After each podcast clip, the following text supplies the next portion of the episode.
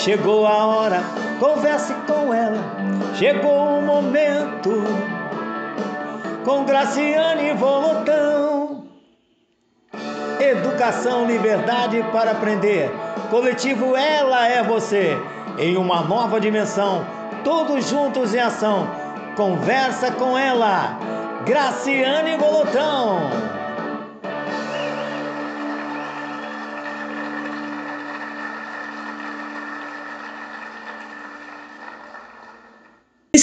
Aqui hoje, dia 26 de maio de 2020, no Conversa com Ela. Eu sou Graciane Volotão, sou mãe, esposa, professora supervisora educacional no município de São Gonçalo e também no município de Armação dos Búzios. Atualmente estou permutada em Itaboraí. Sou gonçalense, cidadã do mundo. Estou aqui hoje, nosso amigo doutor Dimas Gadelha. Tudo bom? Boa noite. Boa noite, Graciane. Em primeiro lugar, agradecer aí a, o seu convite, né, a oportunidade de poder estar aqui nesse espaço tão importante, conversa com ela, né? É sempre importante a gente ouvir as mulheres, né? É, é, dar participação às mulheres, principalmente no campo da gestão pública, das políticas públicas, né? Porque a mulher tem muita sensibilidade para isso. A mulher costuma, pela, pelo seu histórico né, antropológico, digamos assim, ela costuma fazer o uso muito mais racional do recurso, otimizar mais o recurso. A gente tem vários estudos aí demonstrando isso. É, então é um prazer estar aqui com você discutindo aqui nesse espaço. Né? Espero que a gente possa ter uma, um pedaço de noite proveitoso aí, que a gente possa debater vários temas importantes aí para nossa cidade. Então muito obrigado aí pela oportunidade, tá? E pelo convite. Nada, é um prazer para a gente estar aqui ouvindo e conversando com Dimas Gadelha. Eu quero, que, nesse momento, que você se apresente. Quem é Dimas Gadelha? Então, Dimas Gadelha é um nordestino, nascido em Souza, na Paraíba, né? É, vim para cá muito cedo ainda, né? vim morar na casa dos meus avós na, na Trindade. Eu sempre tive um sonho de, de ser médico, e na cidade onde eu morava a gente não tinha segundo grau ainda naquela, naquele, naquela época, né? E a escolha de vir para o Rio de Janeiro, eu costumo dizer que foi uma escolha assim, era, única, era o único local que eu tinha um parente que pudesse me oferecer é, um lar, um local seguro, né, é, para que eu pudesse concluir o segundo grau. Então eu vim para aqui para o Rio de Janeiro, eu tinha parentes em João Pessoa, mas não eram, é, que era capital, que tinha segundo grau, inclusive tem, tem universidade também, mas que não eram parentes assim é, tão, tão íntimos que pudesse oferecer um lar, um, um local seguro para que a gente pudesse estudar. Então eu vim para o Rio de Janeiro, em função disso, a, a meu, meus avós maternos é, moravam aqui, moram ainda na Trindade, né? e foi o meu primeiro contato com a cidade. E aí comecei a estudar, estudei no Colégio Trindade no primeiro ano, do segundo grau, depois eu fui para o pro, pro Dom Helder, é, fazer o, o, segundo ano, terceiro ano eu fui para o acadêmico, na época, que era um curso de pré-vestibular que tinha na Praça do Rio, em Niterói, e, e, e prestei o, o, vestibular, passei no meu primeiro vestibular, na época o vestibular era integrado ainda, né, você escolhia dentro das ciências médicas aí vários cargos, eu passei é, para medicina é, para a faculdade de campus e, com, e comecei a, concluir, a, a, fazer medicina lá. Formei médico. Na UENF? Não, na Universidade de Campos, na Faculdade de Medicina de Campos. Ah, Aí depois eu transferi aqui para o Rio, para Souza Marques. Ah. Aí comecei a fazer faculdade, é, já durante o período da faculdade fazia estágios aí no pronto-socorro, foi onde eu, eu é, me deparei pela primeira vez com a realidade de saúde pública do município. Logo depois de formado, eu tive a oportunidade de participar do, do programa Saúde da Família aqui no município de São Gonçalo. E aí me apaixonei por saúde pública, fui buscar essa direção na minha carreira. Você sabe que a carreira médica ela tem o lado é, da saúde pública e tem um lado da especialização, né, o lado mais técnico, né, onde as pessoas procuram é, se especializar mais né, em determinados temas, em determinadas partes é, e órgãos do corpo humano, né, que são as ditas especialidades. Eu, eu me apaixonei pela saúde pública e desde então eu procurei fazer todo, toda a minha formação pós-universidade, né, minhas pós-graduações, minhas especialidades, minhas especialidades nessa área de saúde pública, principalmente na área de gestão e administração pública. Então, o Dimas é esse, né? Eu fui, é, trabalho no município desde a minha formatura, ou seja, em 98, Hoje eu escutei aí uma pessoa me criticando, dizendo que eu sou responsável pela, é, pela, pela saúde do município por ter participado do, dos últimos 10 anos, né? E aí eu pergunto quem se formou na minha época, em 98, que não está trabalhando no município e não trabalha no município nesse período todo, né? Então a pessoa colocou o fato de eu trabalhar na saúde há muito tempo como se eu fosse o responsável. Só que esses 22 anos que eu trabalho na saúde, eu já trabalhei de tudo, de médico de posto de saúde, de diretor de unidade, uhum. de, de coordenador de programa, e cada atuação dessa, eu me orgulho muito, porque cada atuação dessa tem a sua tem o seu nível de governabilidade, tem o seu nível de atuação. Você não tem ali todos os, é, todas as tomadas de decisão não está na sua mão. Muitas vezes você trabalha ali como órgão consultivo, você mesmo já trabalhou e sabe disso. E a gente não pode ser responsável pelo insucesso de algum governo, mesmo quando a gente atua, por exemplo, num posto de saúde. O médico do posto de saúde Todos os médicos que eu conheço são meus amigos, trabalharam no, trabalham na cidade já há 22 anos. Isso é motivo de orgulho, não é motivo de tristeza, né? Pelo contrário, é isso que nos capacita a estar aqui agora discutindo com você, debatendo com você, ao contrário de, ao contrário de muitos aí que não, que não tem experiência nenhuma, né? e que acham no direito de falar das coisas, né? Então, aí eu sempre atuei na saúde do município, desde unidade básica, polo sanitário, no Hélio Cruz, eu fui diretor um período, pronto-socorro do Alcântara, pronto-socorro central, fui coordenador do, do Programa Saúde da Família, trouxe, fui o coordenador do SAD, Serviço de Atendimento Domiciliar, foi um dos primeiros do Brasil, São Gonçalo foi um dos primeiros municípios pioneiros do Brasil a implantar esse programa, eu uhum. acredito acreditava, acredito na força da saúde pública. Então a pessoa esqueceu de falar do nosso trabalho, só falou do que a gente deixou de fazer, segundo ele, a policlínica do, do, do Vila 3. Só que ele esqueceu. Nossa, que, tantas outras coisas é, que foram realizadas. Né? Eu acho que ele conhece tão pouco do município que ele nem, ah. ele nem sabe a história da policlínica, né? Quer dizer, ele tá quer ser, candidato, quer ser candidato a prefeito sem conhecer a história do município. Ah, doutor Gemas. A história, a história da Policlínica do Vila 3 uhum. não é uma obra da saúde, nunca foi uma obra da saúde. Ela é uma obra da infraestrutura, da Secretaria de Infraestrutura, na época que a Tenda, que é aquela grande construtora, veio para o município uhum. é, e, construiu, e, construiu, aquele, aquele empreendimento Parque das Águas ali, residencial, em contrapartida, a tenda doou aquela obra, doou o recurso daquela obra, não foi para a saúde, não tem recurso do SUS ali, do Sistema Único de Saúde, nunca houve recurso do SUS ali, é uma obra da, é uma obra da infraestrutura, e aí superdimensionaram por não ser uma obra de alguém que conhecia da saúde, né? Superdimensionaram a obra, a obra deveria abrigar o Pão Alcântara, porque o Pão Alcântara, no local onde ele está hoje, ele, era, ele é alugado, ele não é próprio do município, então a empresa, é, como contrapartida é, de estar se instalando no município, ofereceu na época do governo Aparecida essa obra, só que foi superdimensionado e exatamente por não ter sido uma obra que teve uma, uma sustentabilidade, ou seja, teve por trás um projeto é, aprovado pela, pelo SUS, pelo Sistema Único de Saúde, dentro das normas do SUS, ele não teve garantia de, de continuidade de transferência de recursos, e a saúde nunca, aquela que nunca foi obra da saúde. Quando eu fui secretário de saúde, eu tentei até, visitei a unidade, tentei até transformar aquela unidade, que era uma unidade ambulatorial, de repente no hospital para paciente de longa permanência, de paciente uhum. Como, por exemplo, é, o Hospital do Idoso. Só que o, o, complexo, o problema ali era tão complexo e a quantidade de recursos que é exigida era tão superior ao que a gente possuía que eu desisti uhum. e não assumi essa obra naquele momento. Mas é uma obra que nunca foi da Secretaria de Saúde, pelo contrário, uhum. é uma obra da Secretaria de infraestrutura né, do, do município. Não tem recurso é, SUD, tem recurso na Fundação Zero, que é recurso próprio do município. Mas é uma obra que tem que ser entregue, né? O próximo gestor aí tem que, tem que concluir e tem, uhum. que, e tem que aproveitar o máximo possível aquela estrutura, de preferência com, com a saúde. Quem sabe não um hospital do idoso ali, né? Quem sabe a própria prefeitura, visto que o prédio, prédio da prefeitura é, atual do município é um prédio também de, é, muito é, é, ultrapassado, não contempla todas toda a necessidade, a demanda administrativa da prefeitura, está no terreno valorizado, né?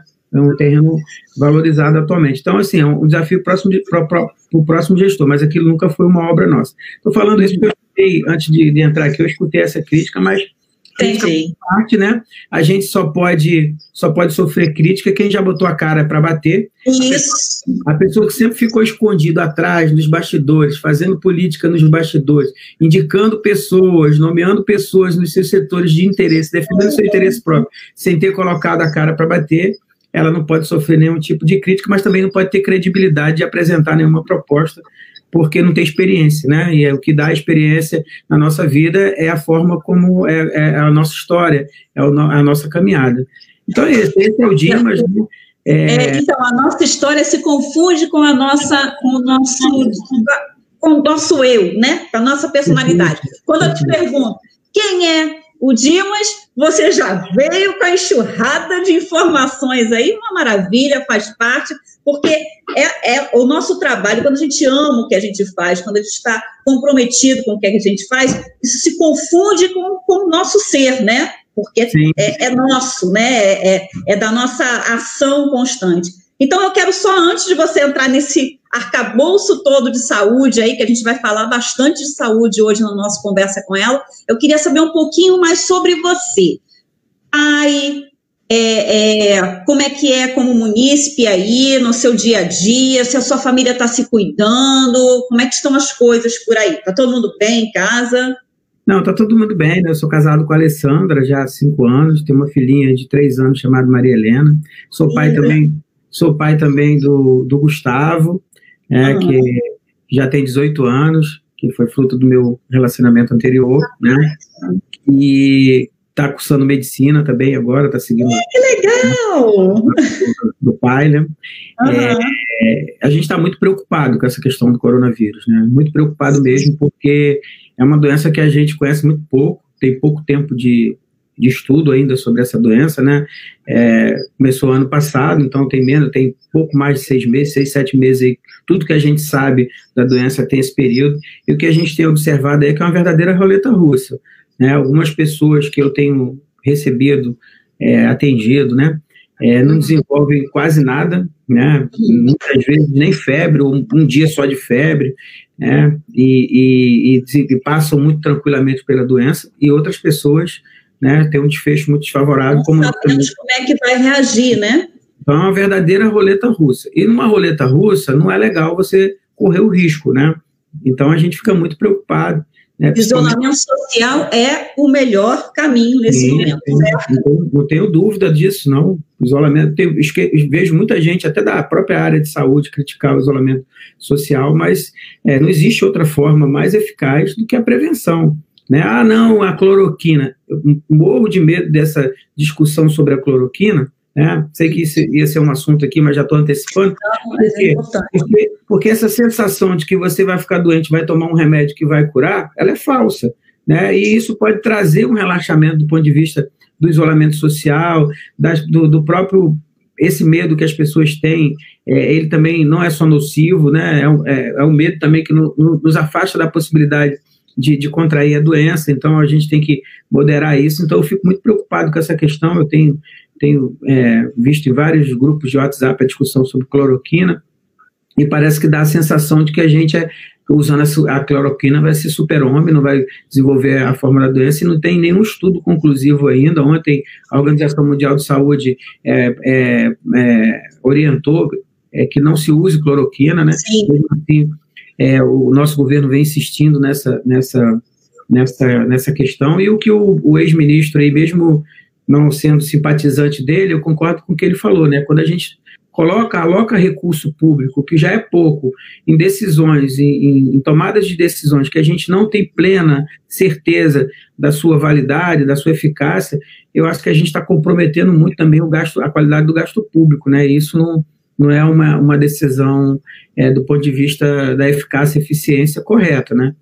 Então, é, é, a gente está vivendo esse período, a gente tem medo, eu acho que esse pós-pandemia, esse novo normal que a gente fala, né, isso, uhum. esse, esse, esse momento que a gente está vivendo vai levar um trauma muito grande, tanto para as gerações é, de, de, de, os idosos, os, os adultos jovens, o, né, como também para as crianças. Por exemplo, minha filhinha de três anos pede o tempo inteiro para lavar as mãos, né? Então isso já é fruto é, de, do momento que a gente está vivendo, que com certeza vai marcar aí também essa geração nova que vai com estar entrando. Né? Então, com certeza. esse é o momento, né? E a gente sabe que a gente está na, na, na, na cidade onde a gente ainda não tem um sistema de saúde maduro, né?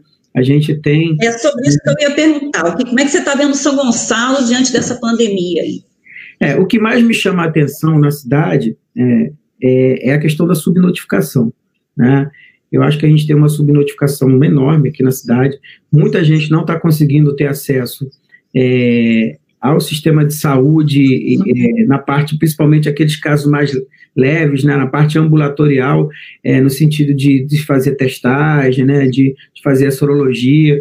Eu acho que o município tinha que se programar, ter, ter se programado para isso, porque a gente teve tempo, né, é, a gente teve tempo para se uhum. programar, todo mundo sabia que isso ia chegar. Acredito também que o município errou muito no início, quando ele não separou né, onde ele não destinou apenas uma unidade de saúde, como no início os casos ainda eram pequenos, né, como a doença tem a sua característica de ter é, é, sido introduzida aqui no nosso país e no nosso estado pelas classes mais altas, porque são, foram essas classes que viajaram e contraíram o vírus lá fora e trouxeram para dentro do país, né? A gente sabe que Niterói, por exemplo, ele teve uma explosão de casos primeiro do que, do que São Gonçalo, em função da característica é, social da, da, da, da cidade. Então, deu tempo, por exemplo, da gente ter pego aqui, como São Gonçalo tinha, nós temos cinco portas de entrada, nós temos duas UPAs municipais, temos duas UPAs estaduais, temos o pronto-socorro central e temos o pronto-socorro e temos o, a unidade do Colubandê, o Hospital do Colubandê. Na verdade, são seis portas. Naquele momento onde a gente registrava 200, 300 casos suspeitos é, diariamente, a gente poderia ter pego uma unidade dessa e falar assim, ó, a UPA de Nova Cidade, por exemplo, que é uma UPA mais central.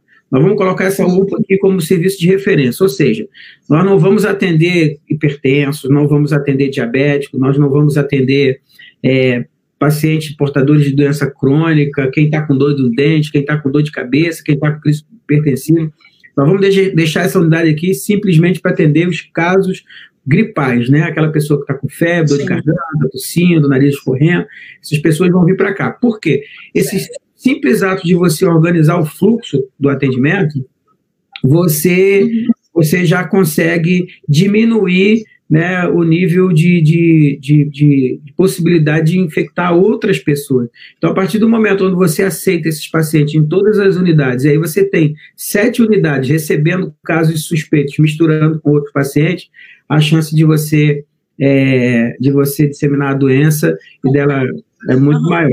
Além disso, o que chamou muita atenção também aqui em São Gonçalo foram a quantidade de profissionais de saúde infectados aí no início, né? Falou-se muito nessa semana sobre a morte dos três médicos, né?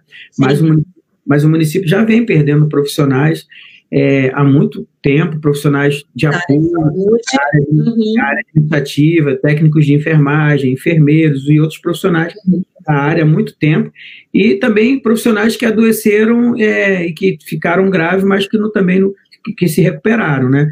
Então, assim, o que chama atenção é essa questão. A gente tem que questionar protocolos, é, do serviço público, se está funcionando direitinho, a forma, né, se houve capacitação para esses profissionais no manejo desses, desses pacientes, no próprio, no próprio usar né, a, a, os equipamentos de proteção individual, a forma como eu coloco, a forma como eu retiro, né, a forma como eu é, é, é elimino depois. Você está dizendo, então, só para poder o pessoal entender, tem que ter um treinamento de como é que faz uhum. isso tudo, e, e protocolo uhum. seria o que exatamente? Para que todo mundo fique... Protocolos, rotinas, né? Rotinas, olha, padronizar uma rotina que seja correta, né? É, como os profissionais de saúde, ele, eles, eles, eles é, tem uma carga extensiva de trabalho muito grande, sai de um plantão e entra no outro plantão, vai para outro. É igual plantão. professor, né? Fica rodando de lugar para outro. Exatamente. Então tem que ter os protocolos todos definidos já, as rotinas todas definidas, garantindo o máximo de segurança para ele e para os pacientes. Além do que também, eu vi que teve algumas iniciativas é, de alguns municípios e alguns profissionais de saúde também que estavam no enfrentamento desses pacientes, eles não retornavam para casa, né? Os, a, as, as, as prefeituras Sim. Né? Cuidado para ter um espaço para ele dormir, para ele não precisar retornar em casa, é verdade. Realmente não ficar de quarentena e não correr o risco de levar o vírus para o hospital. Então, faltou iniciativas simples, que não, não, não necessariamente envolve grande quantidade de recursos, né? no sentido de, de, de, amenizar essa situação. Porque quando você perde um profissional de saúde, né, você está perdendo um soldado ali do enfrentamento, além de que um profissional de saúde ele tem a capacidade de infectar mais pessoas do que um, uma pessoa comum, porque ele vive trabalhando e vive em convívio com mais pessoas. Outra coisa que chama a atenção também no município, e aí é constante, é que a gente, em momento nenhum, a gente conseguiu é, fazer uma taxa de, de, de isolamento, né, a taxa é. de isolamento é, com nível com nível alto, como por exemplo. Não estão seguindo o isolamento, não estão acreditando no risco da doença, né? Pode continuar. A gente não conseguiu, eu acho que Niterói fala aí que conseguiu chegar a 70%. A gente rodando pela cidade de São Gonçalo, pelos bairros de São Gonçalo, a gente percebe que a gente não conseguiu aí, é, não, tô, não, não tem estudo científico para isso, mas assim, pela percepção, eu vou chutar, talvez a gente não tenha conseguido 50% de taxa de isolamento. Entendeu? Que isso interfere muito. Eu vi estudos aí mostrando que o simples fato de você conseguir uma taxa de 70%, né, e não de 50%, já são milhares de vidas que você é, poupa ali, que você resguarda, que não vão conseguir é, ser infectados. Outra coisa que chama atenção também é algumas, o discurso de algumas pessoas de dizer o seguinte: ah, é uma doença que vai, o próprio presidente fala isso, uma doença que vai infectar 70% das pessoas. Isso é mentira. Né? A China tem 1 bilhão e 300 mil habitantes e menos de 3% da população da China ficar, é, contraiu o vírus. Menos de 3%. A gente não precisa que 70% das pessoas contraiam o vírus para dizer que tem imunidade coletiva. A China, com 3%, hoje quase não tem mais doença. É um caso que acontece esporadicamente, controlou bem. Então, essa história é mentira, que 70% da população vai ficar doente, a gente não precisa pagar Fora isso. o que você começou lá no início dizendo, que é uma roleta russa, a gente não sabe como é que vai reagir no corpo. Então, se você pega 70% da população, coloca, vai que 70% da população é, é, não consegue reagir e aí vem a fatalidade. Né? Nós temos hoje, contando é, as informações oficiais, 142, 142 óbitos, se eu não me engano, hoje, né?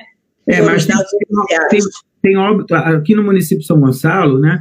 Ele está divulgando os casos oficiais, os casos em investigação as, as mortes oficiais e as mortes em investigação. Se você olhar aí, a última vez que eu vi, tinha quase 5 mil casos ainda em investigação, né? Apesar de, de ter mil e poucos casos, né? A gente tem mais de 5 mil casos. E tem uma subnotificação muito grande. Eu recebo diariamente 3, 4, 5 pessoas aí que não foram do serviço de saúde, né? que não fizeram o teste, mas que estão com anosmia, que é perda de, da capacidade olfativa, que estão com dor de garganta, que estão com febre, que ficaram dois, três dias internados, que, que conseguiram comprar o aparelhozinho do oxímetro, né, e que estão e que estão com, com, com, com, a perfusão pulmonar comprometida, né, com a saturação de oxigênio de 93, 92, que a gente sabe, 94, que a gente sabe que é comum também na doença, o comprometimento pulmonar.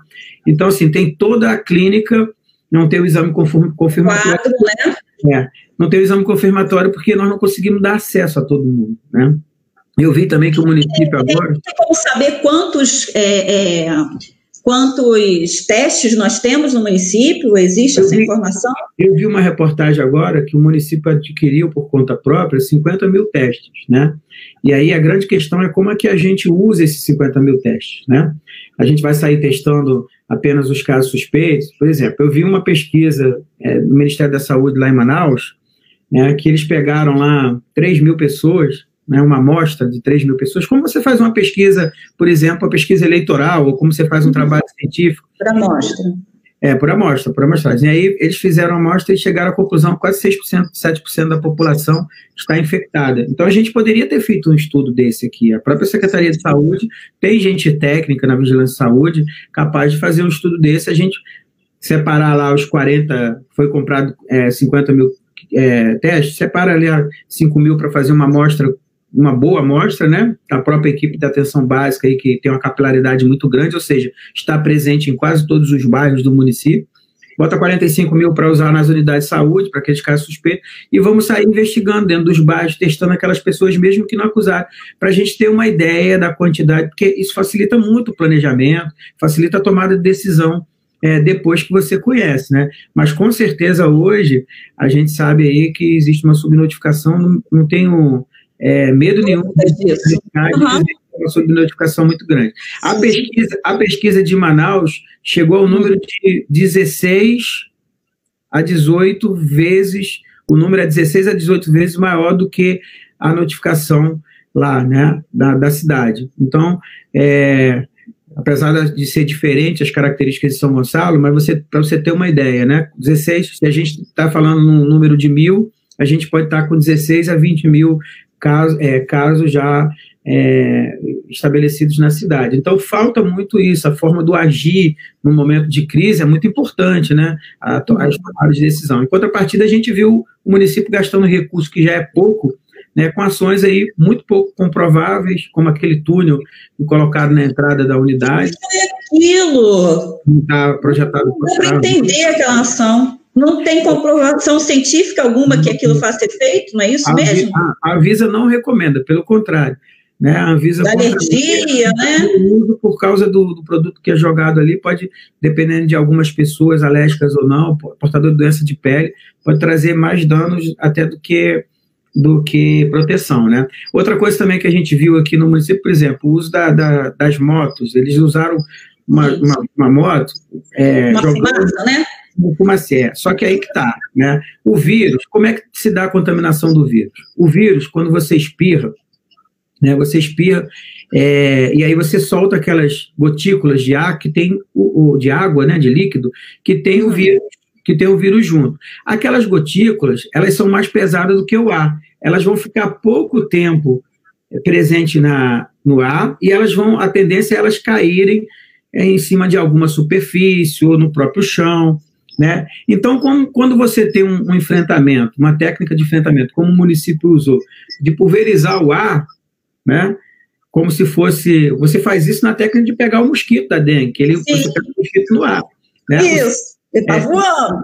E com microgotas, né? Ou seja, com gotas que vão ficar suspensas no ar, elas não vão cair, né? Não vão ter peso para cair sobre a superfície. Então não é correto. O correto é usar o que Niterói usou, o que a China usou, o que Maricá não, usou, que é mais líquido de você passar na superfície e não tentar pegar o vírus no ar, porque o que vai te proteger do vírus do ar é a máscara entendeu? A máscara que vai te proteger naquele momento que ele está circulando, que não é muito tempo também não. Se você der o azar da pessoa espirrar em cima de você ali, você estando com máscara vai te proteger, vai te proteger. Ou se você tiver num ambiente muito fechado e a pessoa estiver né, espirrando é, constantemente, aquilo vai acabar ficando mais tempo no ar. Mas a tendência é de contaminação maior pelas mãos, é você é, contrair, é, botar a sua mão num local onde o vírus, é, é, após a pessoa ter expelido ele no meio ambiente, ele se depositou tá ali. Contaminado ali. Uhum. Exatamente. Ou no local onde a pessoa colocou a mão. Então, a mão é, ainda é uma das principais formas, é a principal forma de você se contaminar, porque você acaba levando a mão no rosto.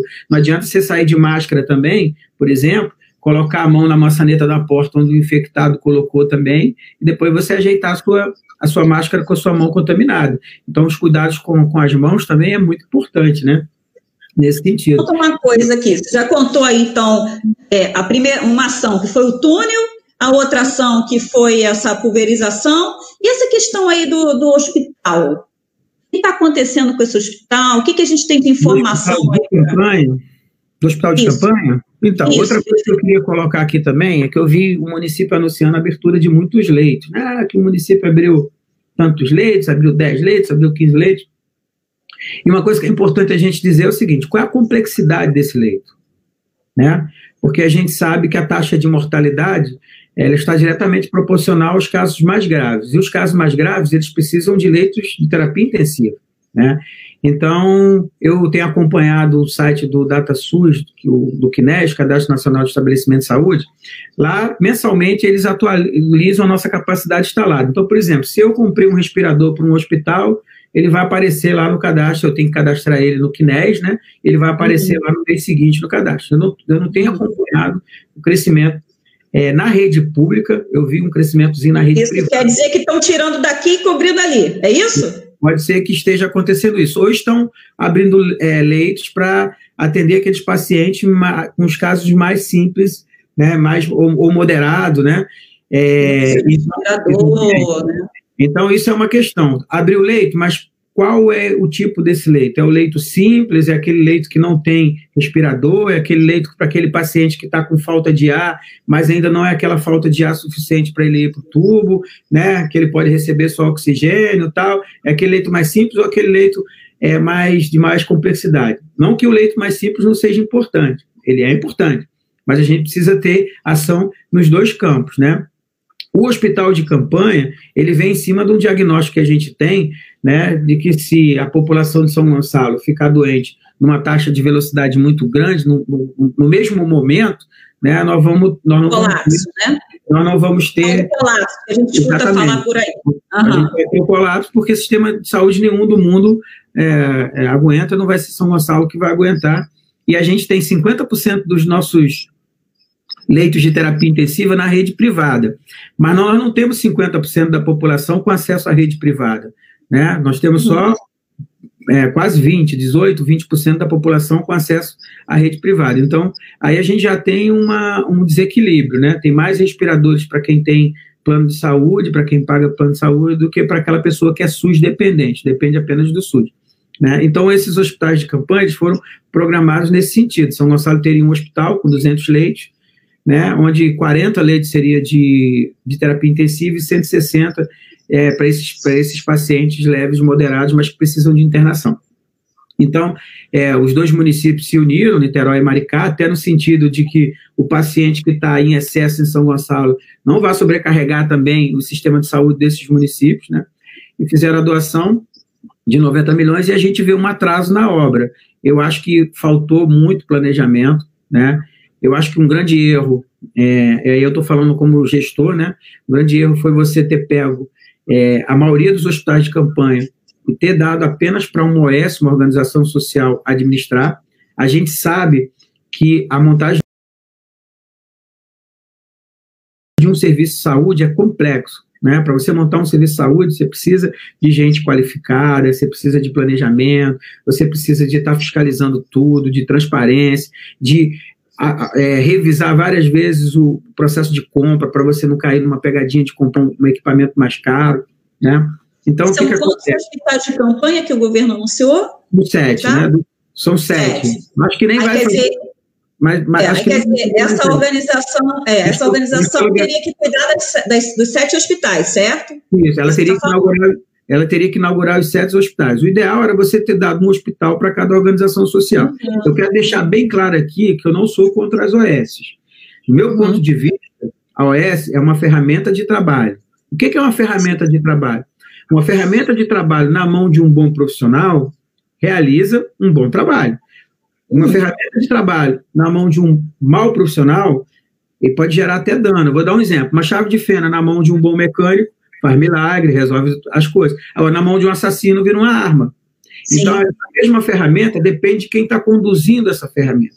Né? Então, a gente tem visto aí muito, muito, muita corrupção é, com relação às OS, mas a gente também vê muitos serviços com grande é, é, resultados, com grande satisfação de usuário, serviços é, de grande referência, que são até orgulho para o Sistema Único de Saúde, que são gerenciados por, por OS. Né? Dentro do próprio município, por exemplo, a UPA de Nova Cidade é uma das dos serviços mais elogiados no município, que gerencia uma OS, né? Um contrato ali de 1 milhão e 200 reais na época, não sei se aumentou, mas é um contrato que a gente sabe que é muito enxutinho ali, que dá para tocar a unidade, mas assim, foi uma experiência exitosa. Então a gente não pode condenar a ferramenta pela pessoa que está usando, né? Pela pessoa que está é, usando aquela ferramenta. Então, colocar bem isso claro. Então, eu acho que foi, houve um erro nesse sentido, ocorreu uma pegadinha aí, talvez o pior erro, e aí uma crítica que poucas pessoas não, não observam foi o seguinte, né? uhum. você, conhece, você, conhece, o mercado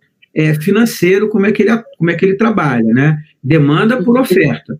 Você imagina o seguinte, um país que tem, é, que, é, que tem uma peculiaridade, onde você tem municípios, estados e governos federais, cada um tem autonomia, Você diz que o, o governo federal não assume o papel dele de liderança, e aí os estados e municípios começam a competir no mercado por um produto chamado respirador, né? Você imagina só uma pessoa vendendo e vários municípios competindo entre si com os estados para comprar aquele produto. O que, que acontece com o preço do produto? Ele sobe. É demanda e oferta. Né? É o mercado. Sim. Então, se o governo federal lá atrás tivesse adotado a política de falar o seguinte: olha, respirador só quem negocia sou eu. Eu vou comprar pelos municípios, nós vamos para evitar essa concorrência interna dentro do município, porque o empresário, teve muito empresário aí, entre aspas, né, um empresário que não se preocupa com nada, que não tem compromisso social, que viu a possibilidade dele estar tá fazendo leilão entre os estados, né, e aí o que, que a gente viu? Superfaturamento nesses, nesses, nesses, nesses, nesses equipamentos aí desnecessários. É. Não, só quem compra sou eu, só um negocia, sou eu, vou negociar para os pelos municípios, vou fazer uma, um, uma ata de registro de preço aqui, os municípios aderem aqui à ata de registro de preço, paga. Né? Então, faltou é, é, essa, essa, essa conexão, esse comprometimento, faltou planejamento de gerência em todos os, os, os âmbitos. Né? Vou aproveitar essa fala a gente pensar um pouquinho aqui e refletir sobre a questão que nós estamos numa crise política, uma crise econômica, uma crise sanitária. A gente está num contexto no qual não está fácil de sair dele, não. Né? Os municípios que têm algum tipo de recurso a mais, eles estão conseguindo ainda dibrar alguma coisa. Mas e São Gonçalo nisso tudo? São Gonçalo, os recursos não são bons, né? A gente tem. O que, que é que a gente, o que, que a gente escuta, né? Que São Gonçalo tem pouco recurso, não tem condições, é uma população pobre. Como é que é isso aí na sua visão? O que a gente pode fazer enquanto é, gestor? Assim, o gestor faz o quê numa situação tão precária como dizem que São Gonçalo é? É, eu acho que além da questão do recurso, que isso está dado, né? É, isso não pode ser uma desculpa, porque isso faz parte do, do, Senado da cidade há muito tempo. A cidade arrecada pouco, tem uma pouca. É muito dependente da, do, das, das, transferências do governo federal do, do governo estadual. Então, um gestor que que ele, ele aceita abraçar esse desafio, que é gerenciar uma cidade com pouco recurso, ele tem que entender que ele precisa basicamente de três coisas. Primeiro, ser criativo. Criativo no sentido de ele otimizar o máximo possível esse recurso, né, de entender que tem muita ação que tem eficácia que não precisa de recurso. Né? Segundo, ele precisa estabelecer parcerias correr atrás de parcerias, seja no campo da iniciativa privada, que a gente não viu nenhuma parceria aqui, eu vi grandes empresas construindo hospital de campanha, doando máscaras, fazendo é, ações em é, cesta básica, né, em, outro, em outros municípios, São Gonçalo não teve nenhum tipo dessa iniciativa, dessa parceria, nem parceria com, os, com, o governo federal, o governo estadual, né? Teve esse hospital de campanha por conta do governo estadual. Então, você precisa é, estabelecer parcerias é, é, é internas dentro do próprio município, sociedade civil, igrejas, associação de moradores, tem muita gente em São Gonçalo, muita gente, universidades, né? São Gonçalo precisa fazer esse ma mapa, o, o gestor precisa fazer esse mapa para não abrir mão disso. A cidade sozinha, né, o gestor sozinho, o poder público sozinho, sem essas parcerias, ele não consegue alavancar uma política aí de desenvolvimento e enfrentar a crise. E terceiro, iniciativa. Né? Essa política do o dia ouvido ou azar, né? não podemos fazer nada porque não temos dinheiro, isso é muito cômodo e, e isso maltrata muito a cidade. Né? Então a gente, a gente precisa disso, ter iniciativa, ter capacidade de desenvolver parceria, ter credibilidade para fazer essas parcerias e ser criativo. Né? Essa é a fórmula que a gente começa a pensar alternativas para a cidade, para que lá na frente a gente possa ter uma arrecadação melhor, né? E, e, e, e ter um ambiente institucional institucional mais favorável para o desenvolvimento da cidade. Para fazer um investimento em, nas áreas que estão Exatamente. pedindo mais, né? Dá, bebe um pouquinho de água aí que eu vou falando o nome das pessoas que estão tá aqui. Eu vou ler só as perguntas, porque tem bastante participação. Aí eu vou ler só as perguntas. Bebe uma água aí que você já está até tossindo. Vamos lá, Fátia Lima já está aqui, Cláudia Malta, Braz Campos Júnior, Moisés Cunha, Gustavo Souza, Ana Paula Lemos, Vanelli Chaves, Carla Cristiane, Joana Miranda, Gustavo Souza, José Renato Velasco, hum, Thaís Viana de Moraes, estou vendo se tem pergunta. Vanelli Chaves. Ó, querido Dimas, bom demais te ouvir, sei do compromisso social e seu amor pela educação também. Maria Souza Rocha, Leonardo Alves, Randall Fará, nosso amigo, feliz em vê-los juntos, duas pessoas com muitos serviços prestados ao povo na nossa cidade, que confio muito. Leonardo Alves, também dizendo que te acompanhou, Antônio Carlos, João Batista, é, Joana Miranda, José Antônio Paulo Fonseca, meu amigo, dois grandes profissionais, está dizendo aqui, ó, é, de Antônio, né? Paulinho Sedai, Edir Tereza dos Reis, Joana Miranda, é, Luana Monteiro, Diane Arraes, Antônio Carlos, está aqui, sim, precisamos de um hospital somente para, para os idosos, está acrescentando aqui. Opinião aqui, Thaís Viana de Moraes, Antônio Carlos dizendo que a educação no nosso município está bastante deficitária, Lícia Moraes, professora Nilva, tudo bom? Aqui também, Rosilene Mororo, a Tereza, Joana Miranda, estava no retorno aí. Opa! Piro, Diane Arraes, Antônio voz. Precisamos de um hospital somente para, para os idosos, está acrescentando aqui. Opinião de Diana de Moraes. Vou continuar. Clícia Moraes está falando aqui, a falta do posicionamento do prefeito diante da pandemia é inacreditável.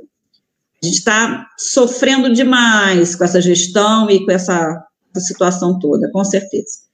É, Rosana Gildo, Carla de Souza, Cláudia Malta, muito importantes as orientações sobre a, a doença. Professora Nilva, também acho que os, que os gonçalenses deveriam ter mais consciência. Acho que a questão do isolamento, né?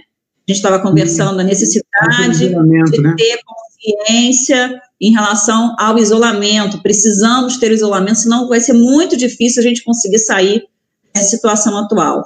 Ana Luísa Costa, é, professora Nilva novamente, não tem pergunta. Simone Pinto, precisamos informar a população, acrescentando aqui.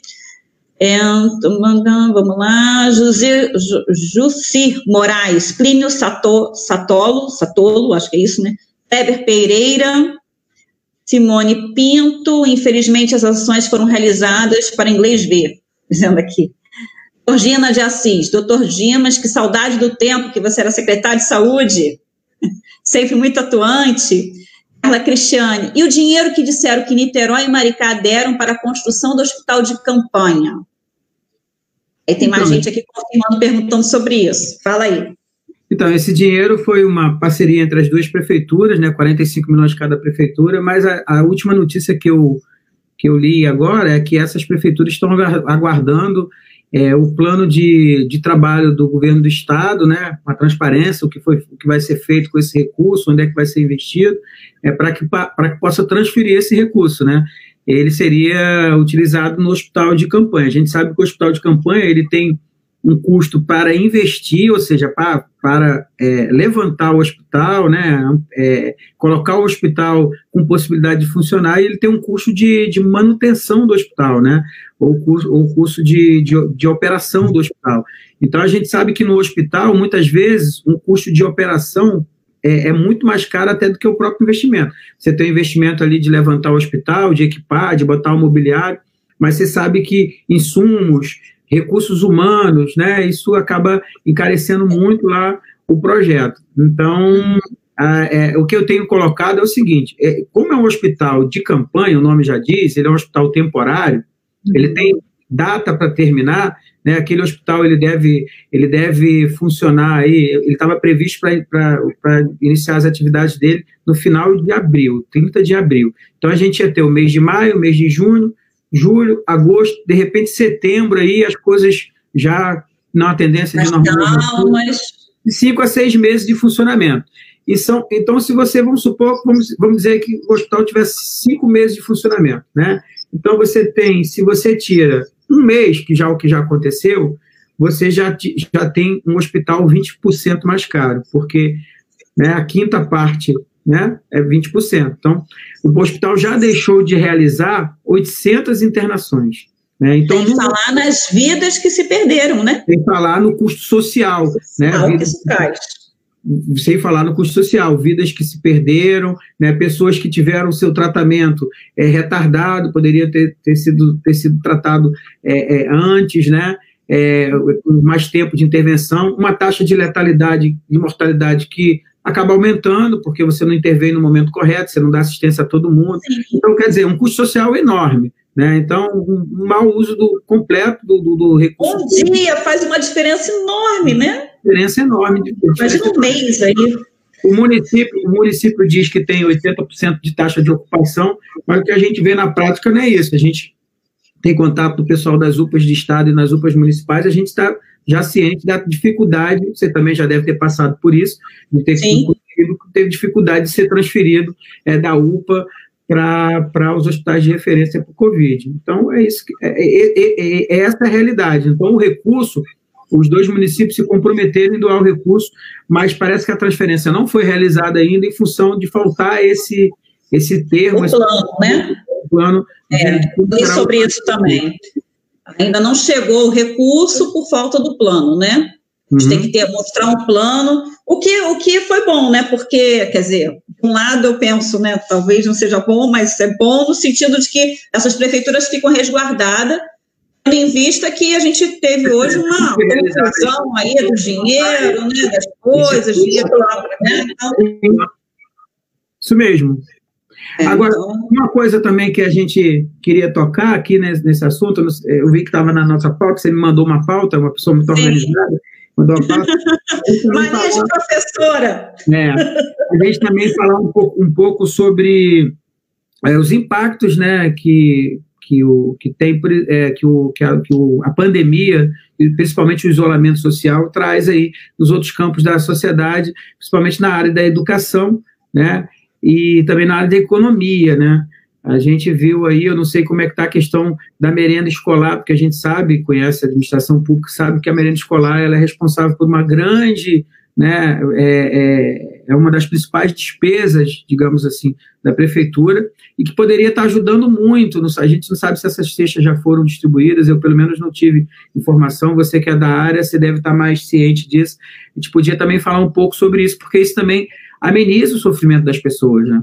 Sim, sim. Sem falar que a merenda escolar, ela é, é por vezes, a principal alimentação do aluno, né? Ele só tem aquela alimentação. Então, a gente tem notícias, sim, a gente recebe demanda, sim, de muitas famílias que estão sem o que comer, nesse momento, sem condições de se alimentar. Isso, isso até contribui para que o isolamento social não se efetive, porque as pessoas Sim. precisam sair para trabalhar, né? Precisam é, fazer a unha, né? É, quem trabalha com manicure, quem é, quem é pedreiro, quem, as, várias funções aí, Uber, todas as outras funções que, infelizmente, as pessoas precisam sair para poder conseguir lá o seu ganha-pão. Em relação à merenda, doutor Dima, a gente teve uma notícia hoje no Diário Oficial, a lei que foi aprovada, né, houve uma lei é, que, ao meu ver, desnecessária lá na Câmara, mas houve um grande rebuliço lá na Câmara falando sobre uma lei de merenda, de autorização de kit merenda, eu digo que é desnecessária porque existe a verba do PNAE, que foi autorizado pelo governo federal lá em, em, em março, em, no início de abril, perdão, dia 9 de abril, se eu não estiver enganado, houve essa autorização para usar o recurso do PNAE é, para distribuição de cestas básicas. A gente viu vários municípios no país fazendo essa distribuição, o próprio governo do estado e tudo mais. Porém, São Gonçalo, o movimento não aconteceu, até que aconteceu uma lei a Câmara de Municipal de São Gonçalo, a Lei 1165, que foi publicada no dia 18 de maio, e hoje, no dia 25 de maio, foi publicada uma, um decreto 127-2020, falando que a distribuição vai acontecer de kits por polo. Não diz quais são, quais são os, é, o que, que vai ter ali dentro daquele kit, né? Mas diz que vai haver uma distribuição maio e junho. Só que a gente está no dia 25 de maio, né? Então, vamos aguardar aí o que, que vai acontecer em relação. O que eu soube também, o que a gente viu noticiado em, em não só nos grupos, né, que a gente tem aí da, da, da, educação, mas também em Facebook e tudo mais, é que houve uma, pegaram um pouquinho de merenda, né, os pouquinhos de merenda que tinha em algumas escolas e fizeram um amarrado de kits e entregaram é, é, uns kits muito é, improvisados, que não tinham quase nada, então não tinha Mas macarrão, esses kits, uma coisa eles, bem improvisada. Eles, esses kits, Só no início. Esses kits eles chegaram a, a, a as famílias, as, as, as mãos das, das mães das, das crianças pela direção das escolas ou chegaram pela mão de algum agente político? Então, nesse momento, esse, esse anterior, houve uma distribuiçãozinha, mas como eu falei, tinha uns kits precários e também não foram para todos, um número muito reduzido. É, então, muita gente nem ficou sabendo disso. É, foram restos mesmo, né? O que tinha de, na, na, dispensa que foi, foram distribuídos.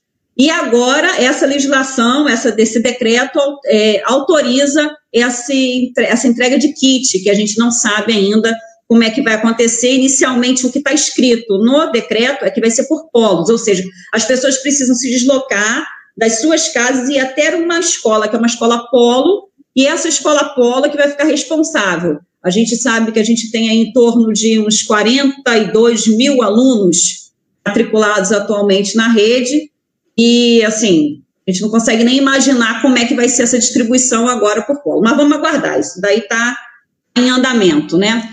A gente tem aqui também uma pergunta da Ana Luísa Costa, dizendo assim: como é que podemos fazer pressão para que essas situações aí da saúde se concretize, para que tenha mais atenção? O que, que, que, que a gente pode recomendar aqui para a Ana Luísa para fazer pressão para que se resolva? Ela está pedindo, perguntando isso. Olha, a gente hoje a gente tem vários é, meios institucionais ou não para exercer pressão política né, sobre a, a, as tomadas de decisões aí dos nossos gestores. Né? Nós temos o Conselho é, Municipal de Saúde, né, cada cidade tem o seu, o nosso aqui funciona no Pão Alcântara, né, então o ideal é as pessoas se reúnem uma vez por, por mês ou extraordinariamente é, quando assim se faz necessário, é, eles têm um protocolo lá, então as pessoas podem estar encaminhando denúncias, sugestões, né, porque a política de saúde ela tem essa, essa, esse viés né, da participação popular e o, e o, e o instrumento de o, o local onde, as pessoas, onde a, a, população pode participar através do conselho. Nós temos a ouvidoria da saúde, temos a ouvidoria é, do, do, do, próprio município, da prefeitura. Nós temos os meios, é, as, as redes sociais, têm se transformado é, em, um local de comunicação e de, de pressão muito forte para as tomadas de decisões, né? mas, acima de tudo, a gente tem o nosso voto, né? que infelizmente é de 4, 4 anos, mas a gente tem que ter noção né, de, de, de, de que, de, do programa de governo de que cada pessoa traz e do, e do, como é que se diz, do compromisso com aquela área que cada pessoa tem. Né? Então, a gente teve uma eleição agora, acabou de passar, né, tem dois anos, presidente da República, onde a saúde não foi pauta. Né? Eu acompanhei vários debates, saúde não foi pauta. A gente tinha pauta da corrupção, que é importante, a gente tinha pauta da segurança pública, que também é muito importante, mas a gente não colocou a saúde como pauta. A saúde, pelo contrário, né? parecia que ela era até um peso. Né? O, o, o, presidente anterior. O que mais escutamos foi o discurso de que educação e saúde eram um peso. Né? É um peso e tiraram até recursos, ou seja, congelaram os, os, os, investimentos em saúde para os próximos 20 anos, né? Então, os próximos 20 anos não vai ter novos investimentos em saúde, só vai manter a saúde, e a gente sabe é, que a saúde é, uma, é um dos campos que existe mais incorporação tecnológica, ou seja, que está recebendo o tempo inteiro é, novos equipamentos, novos medicamentos, novas técnicas, e que isso tem um custo altíssimo. Então, a, a saúde é uma das áreas onde a inflação é muito maior, né? Porque tem essa, essa incorporação tecnológica muito rápida. Então, a gente, o que, é que a gente fez? A gente tirou dinheiro da saúde, que a partir do momento onde você diz, olha, a saúde só pode contar com esse recurso aqui durante 20 anos, você está impossibilitado de fazer novos investimentos. Então, então, a gente precisa estar atento a isso, né? Então, é, o que às vezes a gente tem que entender que em gestão o cobertor é curto, né? Quando você tira de um lado, né? Quando você então é preciso que essa população ela esteja ciente da proposta de cada é, é, é gestor de cada escolha, né, de cada escolha. Por exemplo, eu costumo dizer que né, esse era um momento, a gente conhece muito a realidade de São Gonçalo. São Gonçalo é uma cidade que precisa de renda. Né? A, a população de São Gonçalo, a maior parte, é, é, é vive é, com empreendimentos, com comércios locais, né, com, a, a, abre uma, um, um, um, comérciozinho na porta de casa para vender hambúrguer, é, churrasquinho, uma, montar uma mercearia. Então, é, é, uma, é uma população que se vira nos 30, né? Então, a Verdade. gente precisa ter um poder público que incentive isso, que invista nisso. E nesse momento agora, por exemplo, é, mesmo o cobertor sendo curto, mesmo a gente tendo pouco recurso, será que não era hora da gente, por exemplo, parar de fazer asfalto né? Eu tenho visto aí muito asfalto pela rua de São Gonçalo. Não que asfalto não seja importante, é importante. Mas será que nesse momento não seria mais importante a gente, de repente, criar um auxílio de 200, 300 reais para aquelas famílias mais vulneráveis, para aquelas pessoas que não têm é, renda e está é, colocando esse recurso até para poder ajudar na taxa do isolamento social que a gente falou, falou que é um dos grandes desafios da cidade? Então, a população não, não obedece, mas a prefeitura também não está tendo criatividade no sentido de, olha, aconteceu uma crise. Imagina o seguinte: nós estamos pilotando um navio no mar. Né? De repente, a, a gente tinha um, um, um, trajeto a ser percorrido. De repente, aconteceu alguma crise, algum, a gente precisou desviar o caminho. Isso acontece na administração pública. Então, o que aconteceu é uma crise. Então, está na hora da gente rever as nossas prioridades. Aquele plano que a gente teve de aplicação do orçamento lá atrás, durante o período, ele precisa ser revisto porque a gente não pode deixar a população aí é, sem, sem possibilidades. É a hora que o poder público ajuda e ajuda muito, né? Por exemplo, a aquisição de máscaras que a gente viu aqui poderia ter sido feita em cooperativas locais de costureira, né? já visto que a máscara era uma necessidade é, para, para, para todos. Então, o município precisa agir nesse sentido e é o momento onde o gestor tem essa disponibilidade de puxar o recurso de um lado, é, é, não é, é, como é que se diz, interrompendo algumas ações que não são tão necessárias agora, é, priorizando outras que são extremamente necessárias agora. Então, acho que é isso. Essa reflexão agora, né, da, da, agora e sempre, né, de quem é que a gente está colocando o nosso voto, se essa pessoa é comprometida, porque a pessoa tem que ter é, é essa, essa criatividade, isso foi muito legal essa sua fala, da questão da criatividade, para poder, porque quatro anos é um tempo grande se a gente comparar com a questão do, do que pode acontecer, dos imprevistos que podem acontecer durante os quatro anos. Então, a pessoa tem que ter a sacacidade, tem que ser sagaz, tem que, tem que saber como é que ele vai sair dos problemas que vão surgir, que serão muitos, com certeza. Então, isso é muito importante. Eu vou aproveitar esse momento, vou falar sobre uma outra situação aqui. O Kleber Pereira Ramos, ele coloca assim: Estamos perdendo grandes amigos. E aí cita um amigo, o Ronilson, que foi embora. A gente teve aí as mortes, a gente começou até falando sobre isso, você começou falando sobre isso, a morte dos profissionais é, da saúde, que além dos três que foram divulgados recentemente, a gente teve os profissionais anteriores que você coloca, e temos ainda profissionais partindo é, é, repentinamente por uma questão do, do, do, Covid, né, sendo acometido pelo Covid, então isso é, é muito sério. E aí o que eu queria saber, assim, as condições, tem, tem denúncia em relação a isso, sabe de alguma coisa sobre a questão de como é que eles estão sendo, é, como é que está tendo a questão do, do maquinário, dos, do, do, do material de prevenção? Como é que está isso no, nos hospitais hoje? Porque, por que, que eles estão, tem tanto, tanta gente partindo aí da área médica? A doença, ela, ela carrega por, por si próprio já uma letalidade, né? A letalidade da doença é uma letalidade é, é alta, né? Por mais é, que a gente é, tente combater, né, por mais que a gente dê assistência, a gente sabe que nem todos os casos, medicina é isso, nem todos os casos vão ter, vão, vão, vão ter um desfecho favorável. Algumas pessoas não vão resistir, principalmente aquelas pessoas é, que têm já um comprometimento já de uma outra doença de base, doença crônica, diabetes, né, tem algum fator de risco, né. É, a gente perdeu agora três médicos, o, o Augusto Senna era o mais conhecido deles, eu conheci os três, tive a oportunidade de trabalhar com os três, o Senna foi diretor de hospital, tinha uma carreira no município de dedicação muito grande, tinha sido subsecretário, é, vereador da cidade, né, uma pessoa muito querida. Né? É muito difícil a gente saber, assim, dentro de, de cada plantão, o que, que acontece. Mas o que me que causou estranheza, eu não sou uma pessoa, assim, de de, de, de, de, ser a favor da teoria da conspiração, de estar sempre procurando erro nas coisas, estar sempre acusando. Eu procuro ser o mais responsável possível nesse sentido, mas o que chama atenção é o Senna começar o tratamento no hospital e, de repente, de uma hora para outra, ele ter sido transferido para outro hospital. Né? E aí a gente escutou muitas coisas, não posso comprovar nada, só quem pode uhum. comprovar é quem estava lá atuando, né? quem estava sendo testemunha, não estava acompanhando o caso dele é, assim né, dentro do hospital, mas o que a gente escutou aí é a questão de falta de insumos, né, é, que também é importante né, nesse sentido. É, mas é, é, esse boato que colocou aí, eu prefiro não comentar porque posso estar sendo irresponsável, mas geralmente, por que, que você transfere um paciente grave assim de um CTI para outro, né? Se o seu serviço também é considerado de referência, né? O Hospital Luiz Palmeira, onde o, o Augusto Sena estava internado já há quase três semanas, ele também é considerado um serviço de referência para o tratamento do coronavírus. Então, talvez essa questão aí mais é, que precise de uma explicação técnica é, é, mais, mais, mais transparente para a população, e principalmente para quem quer, é, para a família, para quem era amigo dele, né? Para quem é amigo dele.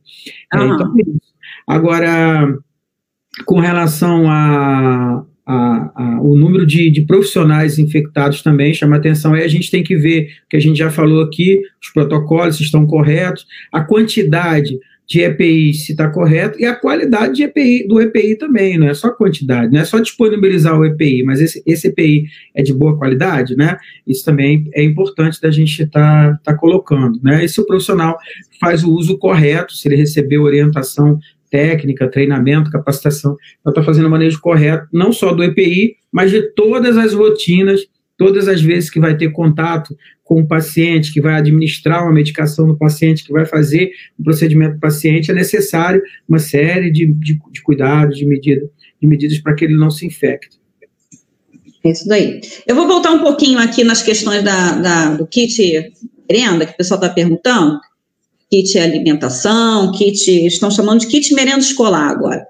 Ana Luísa coloca aqui, as cestas não foram entregues ainda. Então, o que a gente tem de notícia é que foram entregues alguns kits que, como eu coloquei, alguns é, que estava sobrando lá na dispensa e eles foram distribuindo.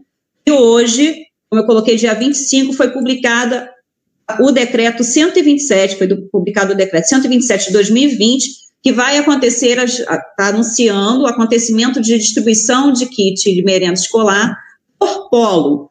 Então, a gente não sabe exatamente como é que vai acontecer, mas o que, o que nos assusta, né? O que nos assusta, não, o que nos causa indignação é o fato do decreto do isolamento ter sido publicado lá no dia 13 de março.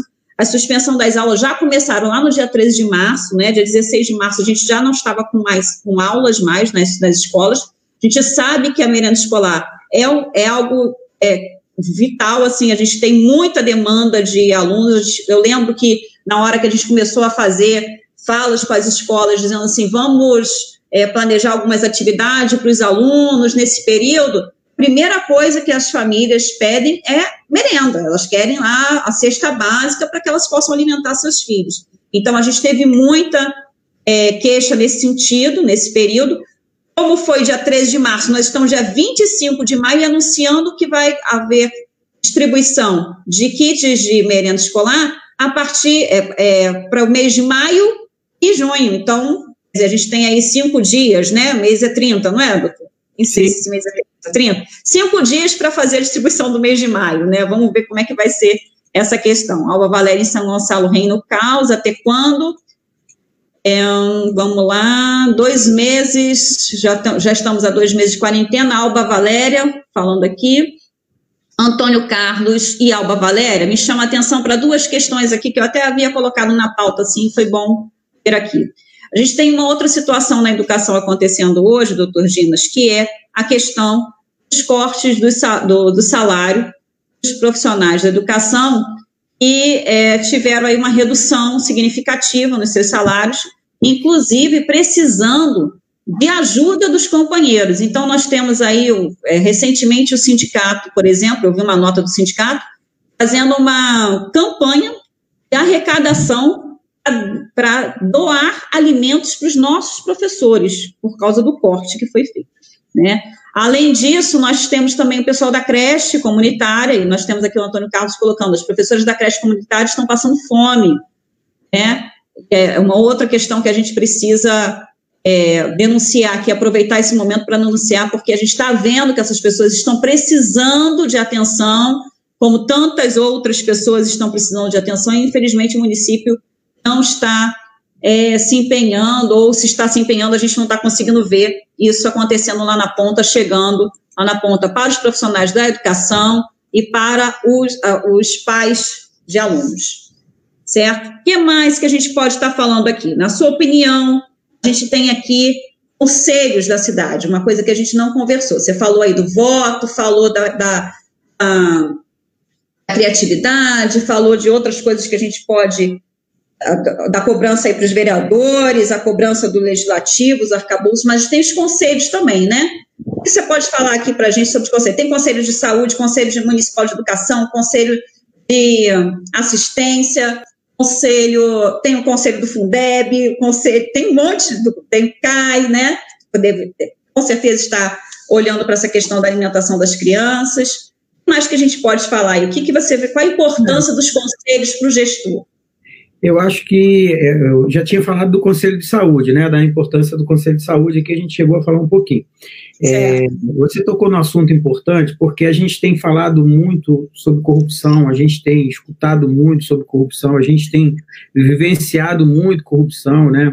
Agora, no momento, a gente está aí com uma suposta é, é, questão de envolvimento do, do, nosso governador aí com, com corrupção, né? Está sendo investigado, ainda não está certo, mas é, a investigação vai nesse sentido.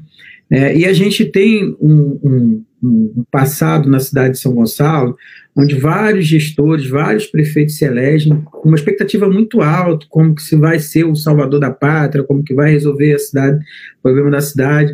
E a gente tem sempre desfecho é, desfavorável, porque acaba que o modelo de gestão, esse prefeito não consegue combater o modelo de gestão atual, né, que já vem, entra prefeito sai, e, e, sai prefeito, já vem sendo é, marca registrada da cidade já há muito tempo, né, então é, eu acho que uma das formas que a gente tem para mudar esse modelo de gestão, né, é dando mais transparência aos atos do governo, é dando mais participação, tendo uma gestão mais participativa, orçamento participativo, né, e o arcabouço que a gente institucional que a gente tem para fazer isso é através dos conselhos é onde a gente pode promover esse tipo de debate, esse tipo de discussão, chamar a sociedade civil para estar discutindo a ação, desse, do, do, ação do governo, o que, que, é prioridade, né? É, como devem ser feitas as coisas, é através do conselho. Né? Então, a gente precisa incentivar isso. Essa participação do, do, do, do Conselho de São Gonçalo, apesar de nós termos conselho, conselho atuante, ela precisa ser promovida, incentivada, né? É muito difícil você ver um prefeito em reunião de conselho, muito difícil. É muito difícil você ver até às vezes o próprio secretário em reunião de conselho, né? Então você precisa incentivar isso e trazer esses conselhos para a gestão junto com, com você, porque a chance de você errar é muito menor e você dando transparência, né? É, você está trabalhando contra a corrupção, a chance de você é, é, não ser envolvido em corrupção, porque tem mais pessoas zelando pelo bem público, né, é, uhum. do que meia dúzia de pessoas, três pessoas no gabinete tomar as decisões. Né, então, eu acho que a gente tem que incentivar muito o conselho. Eu acho que São Gonçalo tem que é, é, avançar muito ainda nessa discussão desse, dos espaços dos, dos conselhos e, e, e, e o conselho passar a fazer parte também da gestão do município, da, da, da gestão compartilhada, das tomadas de decisão. Eu acho que é isso. Eu, eu, sou, eu já fui presidente do Conselho de Saúde no município. Né? A uhum. saúde tem um gestor, é, tem uma gestão tripartite, né? O conselho, então tem representante. Também já fez parte do Conselho Municipal de Educação.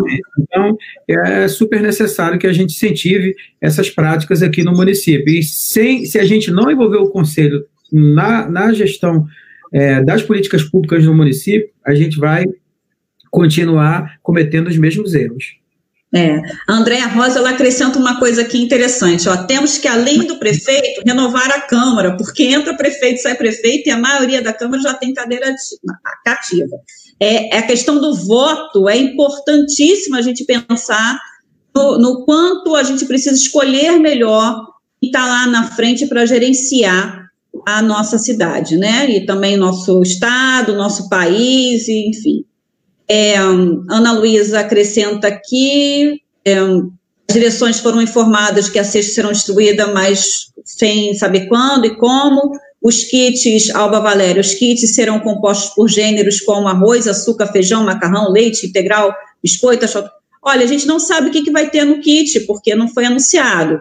Foi, o que está escrito na, no decreto é que os kits serão, os itens do kit será definido com a nutricionista, com a equipe de nutrição. Ah, então não sei te dizer agora isso não.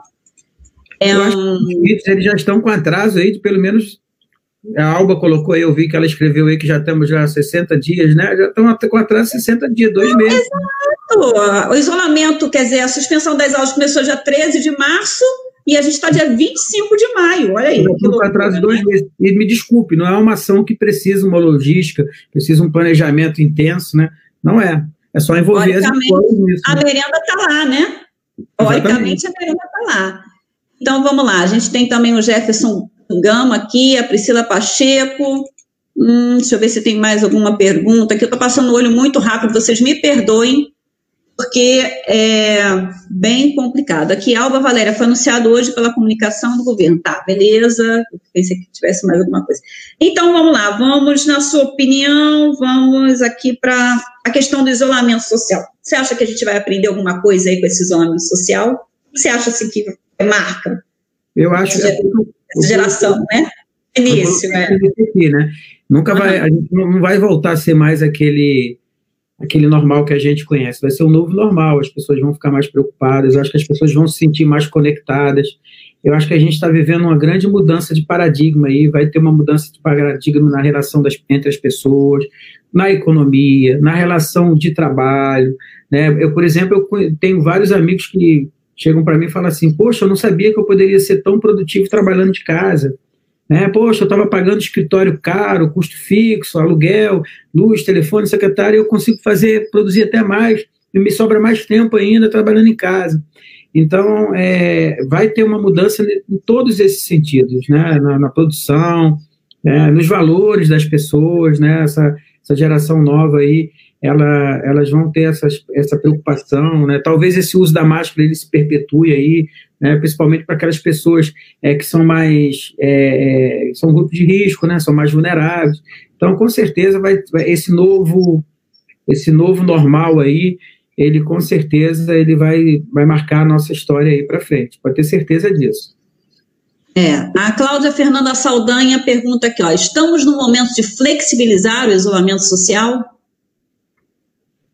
Uma outra coisa que eu queria colocar aqui sobre isolamento social, aí eu acho, é, você conhece tão, tanto bem os municípios como eu, que eu acho o seguinte, né? Nós temos um modelo federativo onde você tem o governo federal, que tem, no caso da saúde, né, tem o Ministério da Saúde que planeja a saúde para o Brasil inteiro. Você tem os governos estaduais, que tem uma Secretaria de Estado que cuida de dar suporte, é, de planejar também ali dentro dos municípios, e você tem o governo municipal, que é no município que as pessoas vivem. Você não tem a, a mesma capacidade técnica que uma secretaria municipal de, um, de uma cidade do interior, sei lá, do Paraná, é, do Paraná não, desculpa, da Amazonas, né? Uma cidade pequena aqui, eu vou dar um exemplo aqui, é, na nossa cidade aqui, de repente, uma cidade lá como Silva Jardim. Né? É, não, não desmerecendo Silva Jardim, porque eu conheço várias pessoas em Silva Jardim, já trabalhei lá e sei que tem gente boa lá. Mas é claro que Silva Jardim não tem, a, a secretaria não tem a mesma capacidade técnica e quantidade de pessoas, em equipamentos, em estrutura para gerenciar a política como tem a capacidade é, a Secretaria Municipal do Rio de Janeiro. Então, é, a gente acaba, a, acaba tendo um vazio onde muitas vezes a Secretaria Estadual tem que atuar. E a gente sabe que a doença ela começou nas grandes cidades, Rio, São Paulo, e semana passada que ela começou a invadir o interior. Né? Então, você imagina que aquela cidade do interior, que não tinha casos há dois meses atrás, ela começou a tomar o remédio do isolamento social, que não é um remédio, é um remédio amargo, não é um remédio simples, não é um remédio doce, é um remédio amargo, realmente tem repercussão sobre a economia. Você imagina que essa cidade ela não tinha capacidade de interpretar os números dela, os dados dela, e ela começou a tomar o remédio lá atrás, né? E hoje, quando a doença chega lá, ela já está exausta, porque já tomou, já tem dois meses já de isolamento social. Hoje não, semana passada, semana retrasada. Então, essa falta, né? E o Ministério da Saúde não tem essa esse poder, né? Mas essa falta da gente entender que por, pelo país ser, ser, pelo Brasil ser um país continental, ou seja, enorme, né? o, o, Brasil é quase uma Europa, então a doença já era se esperada se ela acontecer em momentos diferentes, em intensidades diferentes, de formas diferentes em cada cidade dessa, em cada estado desse. Então, a, o, o, isolamento social a gente errou nesse sentido, né? Então, quando São Paulo começou, por exemplo, tinha, tinha, tinha, tinha estados ainda que não tinha não de caso suficiente ainda para decretar esse isolamento. E eu acho que uhum. faltou muito isso, essa capacidade que cada município tem, né, pelo nosso modelo federativo, o município tem é, autonomia, o Supremo decidiu isso, né, que os prefeitos poderiam é, decretar o isolamento, mas eu acho que teve alguns municípios que decretaram o isolamento antes do tempo, por não ter capacidade técnica dentro das suas secretarias, dentro das suas estruturas de avaliar, nem, de, nem capacidade técnica e também o receio, né? As pessoas acabam também tendo medo de errar a segurança né? Então faltou muito isso. É né? muito novo, né? É uma coisa muito atípica. Ninguém estava preparado para isso, isso é óbvio. Né? Mas o ideal era que esse isolamento, a gente, claro, tinha aquele isolamento inicial de não deixar as pessoas circularem, fecharem né, é, aeroportos, é, rodoviárias, que é por onde o vírus entra, mesmo de fato, em grande quantidade, né? Mas eu acho que faltou esse tipo de planejamento aí na condução nacional, na, pensando o país como, como um todo. Então, é, seria de repente parar, né, é, porque parar, parar intensidades diferentes em momentos diferentes em cada lugar. Quando um lugar está esfriando, o outro está aumentando. Né? A gente está vendo que no Fantástico Domingo passou uma grande reportagem mostrando que, a, que, a, que o, o, coronavírus está se interiorizando agora pouco tempo, aí, 10, 10 dias, 7 dias aí para pelo, pelo internamente dentro do Brasil. Né? O, o, o país é muito grande. Então, acho que faltou esse, essa questão.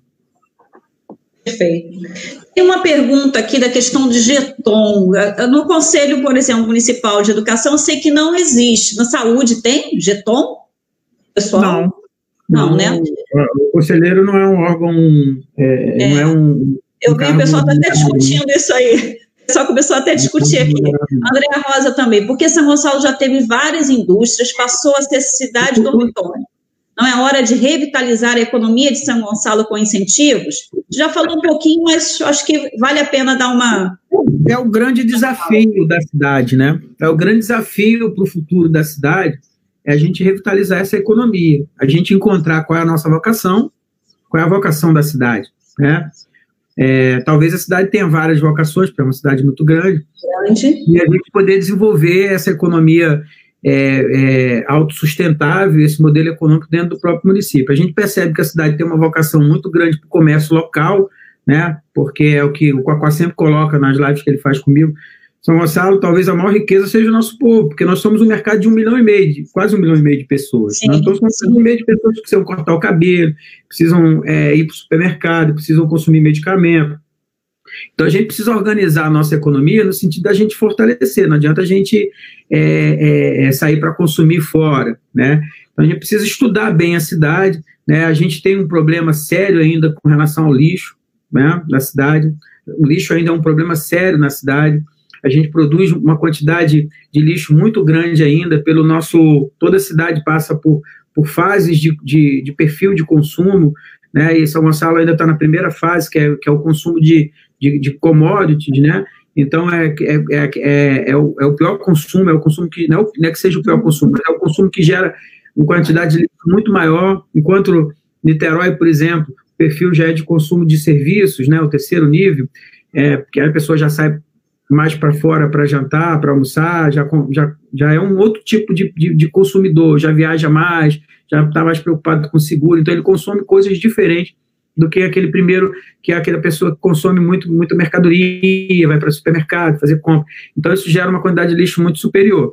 Então, talvez a gente tenha que, que achar né, um projeto aí, ou vários projetos, no sentido da gente é, alavancar a cidade nessa possibilidade. O lixo é a segunda maior despesa da cidade, né? Segunda não, desculpa, a terceira maior despesa da cidade. Então, você tem lá a folha de pagamento, que é a sua primeira maior despesa, o recurso humano, pessoal, você tem a previdência e o lixo é a terceira. Então, você aí você o lixo hoje a gente sabe que é que é que é renda, né? A cidade precisa é, conversar e aquela história de você estabelecer parceria com os outros municípios do lado aqui para você de repente ter um grande plano de manejo do lixo onde isso possa agregar renda e possa trazer famílias para trabalhar com isso igual tem famílias que trabalham com por exemplo tiram seus sustentos de sair coletando latinha de, de, de refrigerante de de cerveja, porque aquilo é renda para si. Então, porque a gente não fazer um grande é, é, é, projeto de, de renda mínima, de renda básica, né, envolvendo lixo, colocando essas pessoas que não têm trabalho, que não têm capacitação para trabalhar em outras coisas, se organizando em cooperativa e trabalhando com a moeda local, né? Esse é um, é um projeto onde a gente pode já salvar algumas famílias, é, e também tem a ver porque essa moeda local ela, ela tem que ser usada no próprio comércio da sua, da, sua, da sua comunidade, do seu bairro. E a gente tem que pensar isso, como é que a gente faz um plano aqui para trazer empresas para a cidade, né? a gente tem que pensar no jovem que está pouco capacitado, não adianta a gente ficar esperando é, que o Estado, que o governo federal venha implantar uma, uma escola técnica. Né? Uma uhum. escola técnica não é uma coisa na área de saúde, não é uma coisa que, que exija grande quantidade de recursos. Vamos olhar o nosso orçamento, vamos ver onde a gente está gastando desnecessário, que a gente possa garantir o mínimo para se montar uma escola técnica. Por exemplo, cursos técnicos na área da saúde, né, técnico de enfermagem, cuidador, né, é, pessoal de, de raio-x, técnico de raio-x, é, é, técnico de laboratório, com a própria equipe da saúde, você consegue montar esses cursos, né, sem ter grande investimento e está capacitando essas, essas, pessoas. Então você volta àquela, àquela, àquela receita que a gente colocou no início, da gente ser criativo, ter iniciativa e buscar parceria para desenvolver os projetos e começar a plantar uma realidade diferente. Porque você sair imitando o modelo, entra governo, sai governo, imita o modelo, não, não podemos fazer nada, só podemos tocar administrativa máquina, a gente se coloca num ciclo é, é, vicioso que não, e não, não resolve nada, né? A gente vai vendo. A gente tem que pensar a cidade. E outra coisa, Brasília tem recurso, né? São Gonçalo nunca disponibilizou, a prefeitura nunca criou uma estrutura administrativa no, no, no sentido de dar a meta para um secretário e dizer o seguinte: olha, tem que se estabelecer em Brasília, quero tanto de recurso aqui todo ano. Que a gente sabe que tem emenda parlamentar, a gente sabe que tem emenda de bancada, a gente sabe que tem é, é, eleição de projetos, você é da área, sabe disso. Então tem que botar uma equipe para buscar recursos dentro da cidade, né? A cidade, a cidade tem um bilhão e meio de orçamento, né? Um bilhão e meio de orçamento. Se a gente conseguir otimizar aí, né, o recurso, puxa daqui, puxa dali, é, economiza em folha de pagamento, chama é, fornecedores, repactua uma nova realidade. Se a gente consegue 10% né, desse recurso, economizar, livrar dos custos é, é, é fixo que nós temos hoje, as despesas que nós temos, nós estamos falando de 150 milhões. 150 milhões ano, em quatro anos de governo, são 600 milhões.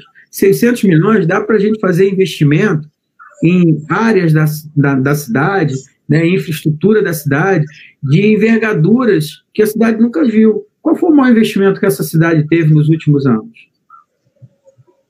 Né? Talvez tenha sido a UPA de Nova Cidade, a UPA do Pacheco. Né? Qual, foi o, qual foi o grande investimento que a cidade teve? Né? Então, a gente precisa, a cidade precisa pensar grande, a gente precisa pensar a cidade. Dá para fazer, mas para isso você precisa ter força política, vontade política, né? Compromisso com as pessoas, criatividade, vontade de, de, realizar, e não pode ficar empurrando a máquina como se achasse assim, olha, não dá para fazer nada, a gente não tem nenhuma alternativa, é, vamos buscar alternativa, vamos fazer a coleta seletiva do lixo, vamos distribuir renda para quem faz a coleta seletiva do lixo, vamos, vamos pagar para aquelas famílias é, que têm mais é, dificuldade de renda, para que ela nos ajude na limpeza da cidade, economizando da empresa de lixo, porque pagar uma grande quantidade para uma empresa de lixo se ela não deixa renda no município, né? se a empresa não possui no município. Então, é mudar todos esses modelos, né? Por que, que a gente tem que pagar a passagem mais cara é, é, do, do, do estado do Rio, talvez do Brasil. Por que, que a pessoa que sai de Santa Isabel para o Alcântara paga o mesmo preço da pessoa que sai de Santa Isabel para Neves? Entendeu? Então, essas coisas a gente precisa rever. Se a gente não tocar nessa ferida, a cidade vai, entra prefeito, sai prefeito e continua o mesmo modelo administrativo. Então, é o momento da gente pensar. E toda crise, Cristiano, é, Graciano, toda crise tem uma oportunidade por trás dela, né? Então, que sirva uhum. de sociedade agora, os valores que a gente está discutindo agora, a quem a gente está dando ouvido, o que a gente está é, é, é, tá pensando para a nossa vida pós-pandemia, que você colocou bem aqui, que isso sirva de, de, de exemplo para que a gente possa é, ter uma cidade melhor para frente, né? Certo. A gente tem ainda mais algumas perguntas aqui que eu penso ser interessante.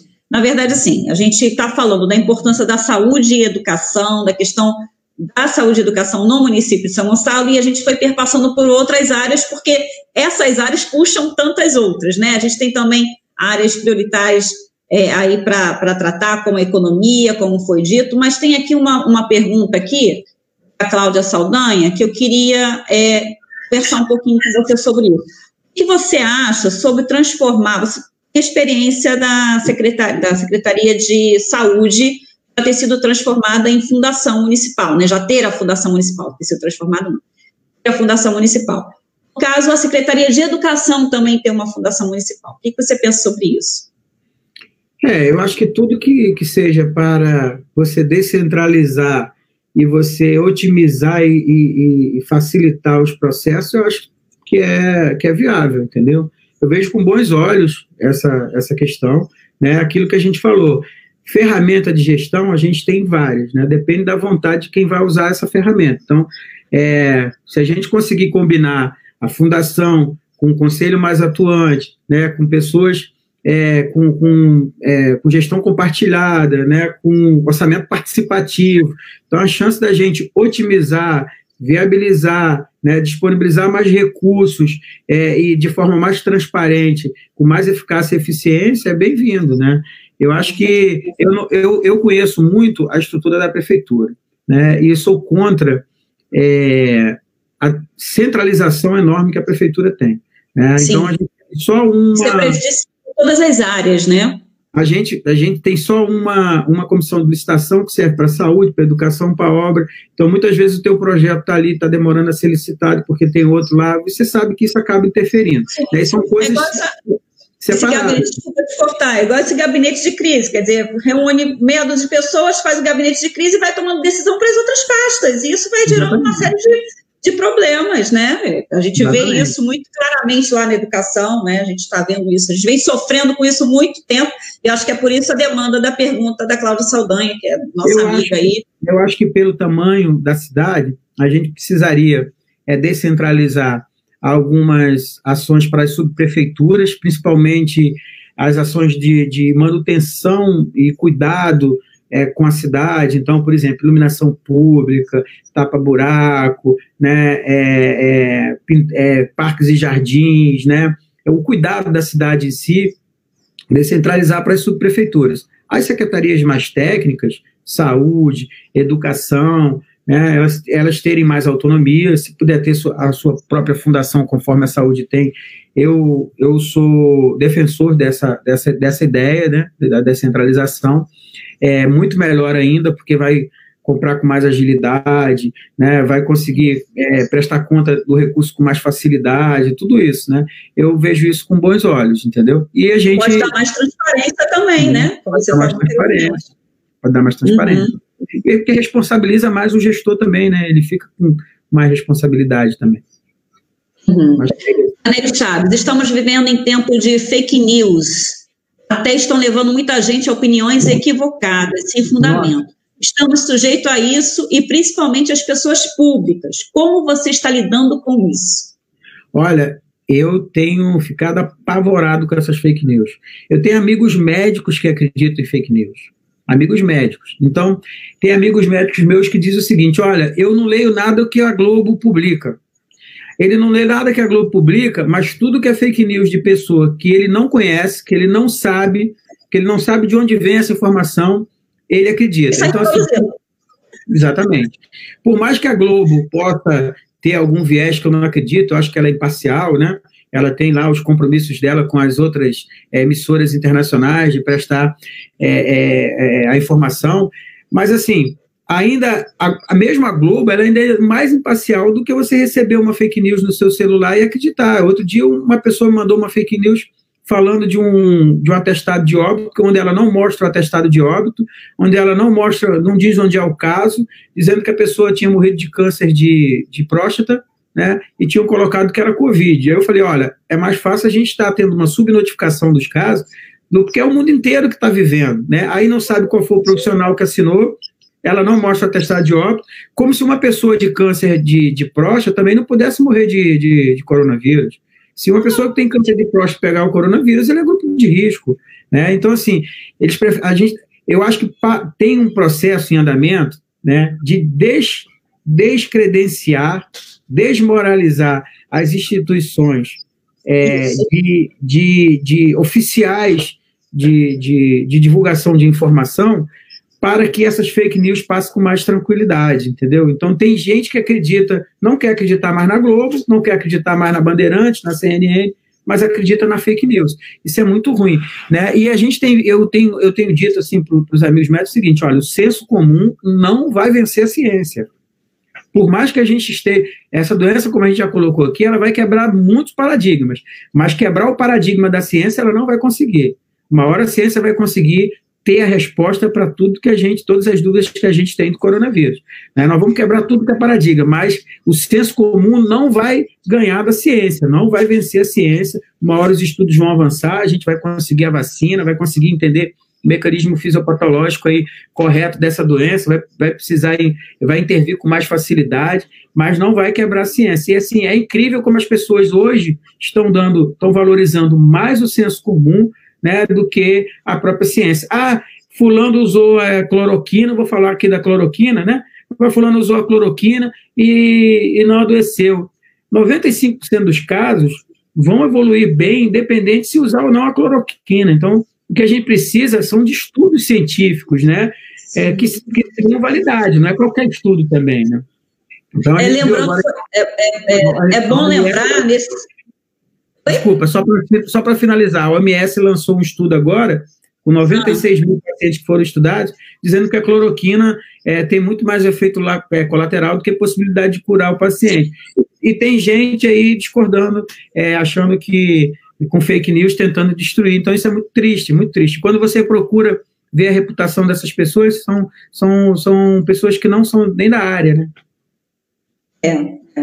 Quando você fala aí da questão da, da, das fake news e da, da saúde, da, da, ciência, a gente precisa voltar aí uma pauta que você colocou, que é a emenda constitucional 95, que congela, existe toda uma, uma estrutura aí para deixar a gente sem condições alguma de trabalho, de ciência, de saúde e de educação. Então, isso tem desmontado muito a nossa, nossas pernas, né? tem tirado as nossas pernas aí atuar, inclusive com eficiência nessa crise, né? Para que a gente possa evoluir mais em relação a essa crise, Sim. né? É, o poder pelo poder, né? Quando você quer, quer, quer exercer o poder, né? E a ciência leva o caminho, é, é, contraria você, você começa a desmontar a ciência. Né? A gente vive um governo, né? o governo parece até que foi, parece, parece que o nosso presidente ele é um semideus, ele foi instituído por Deus, né? O poder dele foi instituído por Deus, ele foi escolhido por Deus, ele é o mais puro do mundo, só ele tem razão, e qualquer pessoa, seja ex-aliado ou não, que contrarie ele, não presta, passa a, a, ser do outro lado e ele atropela, vai segue, segue adiante. Isso é uma pena, né? Não se faz política assim. A gente tem que esquecer, a gente faz a, gente faz a política, ganha a eleição, e quando a gente ganha a eleição, a gente tem que governar para todos. A gente não pode governar só para aquelas pessoas que tem, que acreditam nas mesmas ideologias é, que a gente. O governo é de todos, né? Sim, então, é sim. É... Aqui nós temos uma pergunta sobre, sobre saúde, porque, do Antônio Carlos, por que temos poucos especialistas de grande complexidade? Neurologista, proctologistas e outros, sabem responder alguma coisa sobre isso? Não, a cidade tem poucos. É, essa, essas especialidades, elas, elas, elas são muito procuradas e elas acabam é, é, dando preferência à iniciativa privada, né? Que, mas, assim, a gente aqui no Brasil, pelo contrário, a gente tem mais especialistas do que generalistas, né? É, o mundo inteiro aí você tem mais generalistas do que especialistas. Aqui no Brasil, o profissional ele é muito mais valorizado por ser especialista do que ele ser generalista. E a gente não consegue organizar essa demanda, né? Porque o certo é que a atenção básica, né, os generalistas, eles possam ser responsáveis por 70%, eles possam resolver 70% da demanda do serviço de saúde. E aqui no Brasil o que a gente percebe não é isso, né? A gente tem muito mais especialistas do que é, generalistas, mas algumas especialidades, né? Proctologia, pediatra também é uma especialidade que tornou-se muito está é, é, tá se tornando muito raro. Algumas dessas especialidades é, é, a gente tem dificuldade sim, mas a gente tem um sistema que favorece muito mais os especialistas do que do que do que o generalista. Então, vamos caminhar para o fim, que a gente já está o que o que demanda isso é o que demanda isso é o mercado, né? Aqui no Brasil, por exemplo, a gente não regula. No Canadá, você quer ser pneumologista, por exemplo, de São Gonçalo. Então, é, você tem que aguardar. Eles têm lá um, um número de. É, São Gonçalo precisa de 10, é, 10 pneumologistas, a cidade já tem 10. Para você se tornar pneumologista ali em São Gonçalo, você, você precisa esperar uma vaga, ou alguém ser transferido, ou alguém uhum. se aposentar, para você é, preencher aquela vaga. São, é, o Brasil não regula esse mercado, entendeu? Tem alguns países que regulam, o Canadá regula, Cuba regula, alguns, alguns países é, é, é que têm essa questão da saúde pública muito forte, é, regula sim, e, e, a saúde que, que dá para o sistema de educação o que tem que ser formado, o que tem, qual, qual especialista que tem que ser formado, qual que não tem. Aqui no Brasil é liberal, né? Meu pai é oftalmologista, eu quero fazer oftalmologista, não importa se na minha cidade já tem 100 mil, 2 mil, eu vou fazer oftalmologia. Então vamos lá, a gente conversou bastante, já falou, você já falou bastante sobre questões que a gente pode ter esperança e do que, que a gente pode fazer é, pós-pandemia. É, queria só que você tocasse um pouquinho na questão da saúde, antes de, de, entrar nessa questão, de finalizar a nossa live. Saúde é mais do que a, a, a questão de estar doente ou não, né? A gente tem que cuidar da nossa saúde física, da nossa saúde mental, e aí eu gostaria que você falasse um pouquinho sobre isso, porque nesses dias, né, nesses momentos de isolamento, as pessoas estão adoecendo também para outros lados, né? Então, eu gostaria de ouvir um pouquinho sobre isso aí, para a gente é. deixar um recado final aqui também. É. Como você emenda e começa a falar sem parar, então já vou fazer logo assim. Depois você fala do recado Perdão. final. É. É, a, a, pela, pela, pela Organização Mundial de Saúde, né, a definição de saúde é o completo bem-estar físico e mental. É, a gente não tem, quando a gente fala sistema de saúde, a gente não tem um sistema de saúde ainda preparado para demandar toda a complexidade que é a saúde de uma pessoa, né? Porque para a gente ter o bem-estar físico e mental, a gente precisa ser realizado em várias áreas, né? Então, a gente, na verdade, quando a gente fala de saúde, a gente está falando do enfrentamento, da recuperação daqueles pacientes doentes, né? A gente não está falando é, do sistema de saúde é, na sua totalidade. Eu costumo dizer o seguinte: a saúde ela é reflexo de todas as outras políticas. Então, se eu tenho educação, se eu tenho renda, se eu tenho lazer, se eu tenho esporte, se eu tenho cultura, né, a chance de eu ter uma saúde muito melhor é, é, é muito grande, né?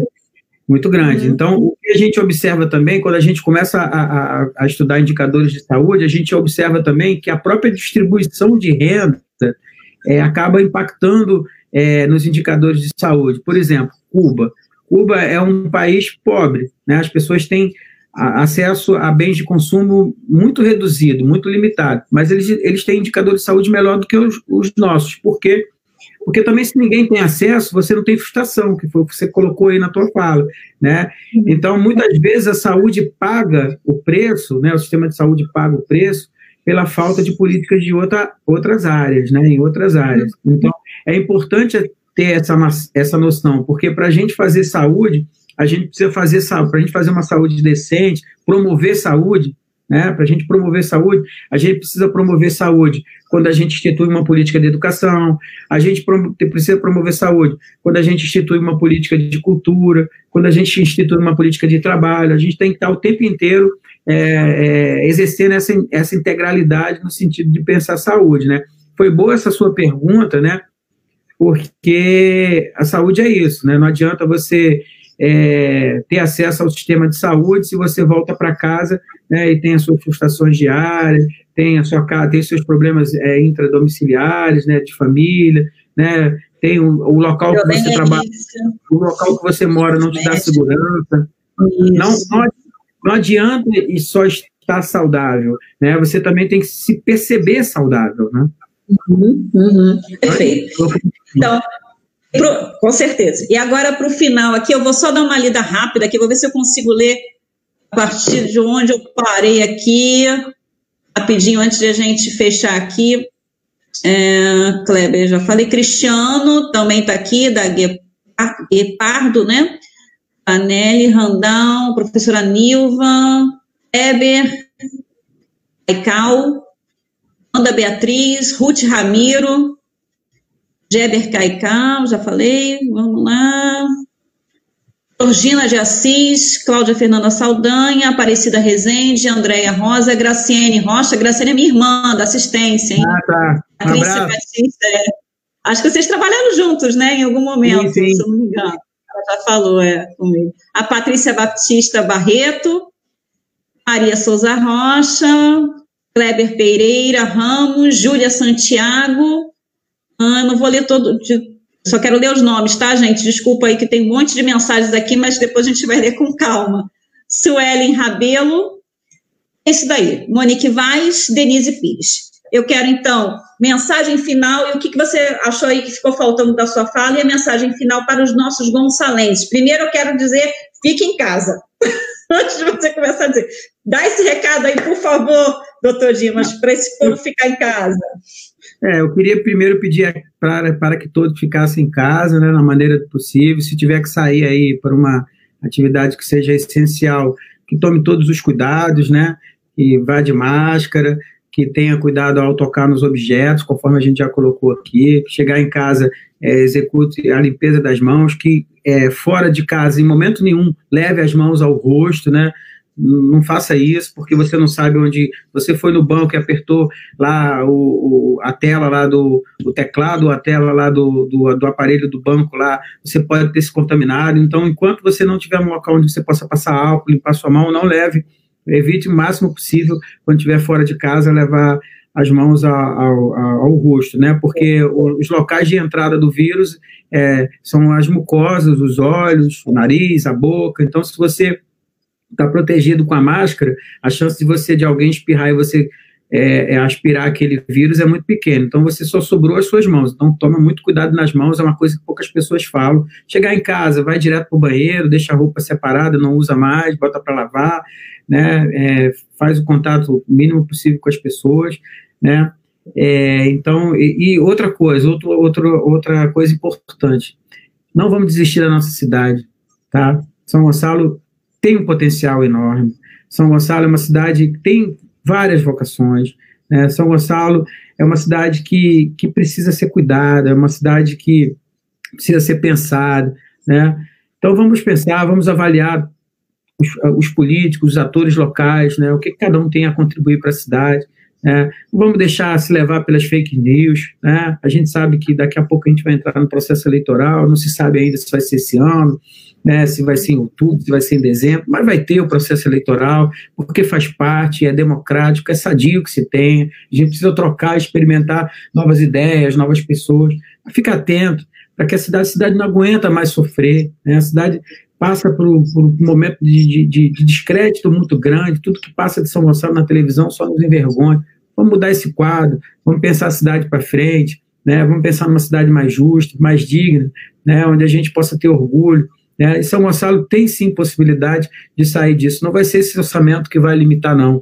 Pelo contrário, né? o orçamento tem que ser a base para que a gente consiga trazer mais recursos para a cidade né? e desempenhar é, é, e, e promover políticas que possam realmente é, é, mudar, transformar a realidade da cidade. Então é isso, né? Vamos se cuidar.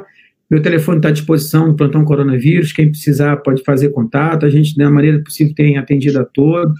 Né? Estou à disposição de todas as outras pessoas aí queiram fazer live, é sempre bom a gente conversar. Eu acho que o momento é esse, já que a gente não está podendo sentir o calor um do outro na rua, está apertando a mão, está se abraçando. Acho que o momento da gente conversar é agora. Estou à sua disposição é, para a gente fazer outras lives, entendeu? Foi muito produtivo, gostei muito de conversar aqui, né? Então é isso, né? Uma boa noite, uma boa semana para todos e fé em Deus que com certeza a gente vai superar isso tudo. É. Para finalizar sua fala, tem uma, uma contribuição aqui do amigo Gildo Alves. temos que resgatar o orgulho de ser São Gonçalo. Exatamente. E também a Wanda Beatriz dizendo que a cultura em São Gonçalo precisa ser valorizada. É isso daí, gente. A gente vai finalizar hoje o nosso conversa com ela, mas a gente espera ainda ter outros contatos, outros momentos aí com o doutor Dimas Gadelha, outros momentos de live, outros momentos de ao vivo e presencial, se Deus quiser, porque isso tudo vai passar e a gente vai estar junto em breve, né? Mas por enquanto, por favor, fiquem em casa no máximo, façam isolamento, cumpram as recomendações da OMS, não demole para esse vírus, não, gente, porque é sério, tá bom? Se cuidem. E agradeço, agora que eu vou fazer o um agradecimento, muito obrigada por ter disponibilizado seu tempo aí para ter essa conversa com a gente aqui. Bom? Obrigado você, Essa Graciela. live vai estar disponível no nosso canal do YouTube. Fala aí, termina aí, você. Pode falar. Agradecer, agradecer seu espaço e vamos, depois aí, vamos programar uma outra, que foi muito bom aí, vamos programar outra com outros temas. Tá bom? Tá certo, tá certo. Obrigado, e a gente anuncia noite. que a nossa Obrigada a você, boa noite, tudo de bom, viu? Saúde para você e sua família. E a Amém. gente anuncia que a nossa próxima live vai ser no sábado, dia 30, com a professora Ellen da Silvia. Não, Silvia? Acho que é. A professora Ellen vai estar aqui conosco no dia 30, no sábado, tá bom? Para a gente conversar um pouquinho sobre educação inclusiva. Beijos e até a próxima live. Obrigada pela sua participação. Nosso canal do YouTube, Graciane Volotão, também vai estar disponível. Também no nosso Facebook, Graciane Volotão. Obrigada, gente. Tudo de bom.